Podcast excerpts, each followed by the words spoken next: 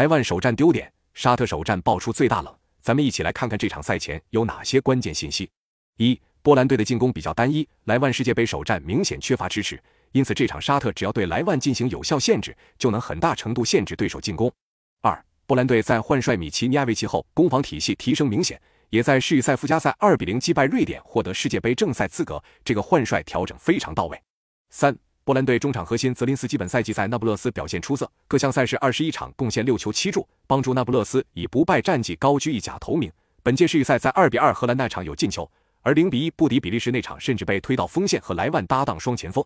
四沙特主帅阿尔维勒纳尔是世界杯官方评选的首轮最佳主帅，首战对阵阿根廷正是他的出色指挥带队翻盘阿根廷。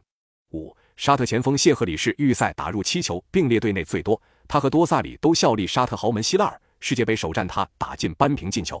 六，沙特本次二十六人世界杯大名单均来自国内联赛，球队人员比较固定，默契度不错，并且沙特和卡塔尔相邻，可以说是占据半个主场优势，对于卡塔尔的气候环境也更为适应。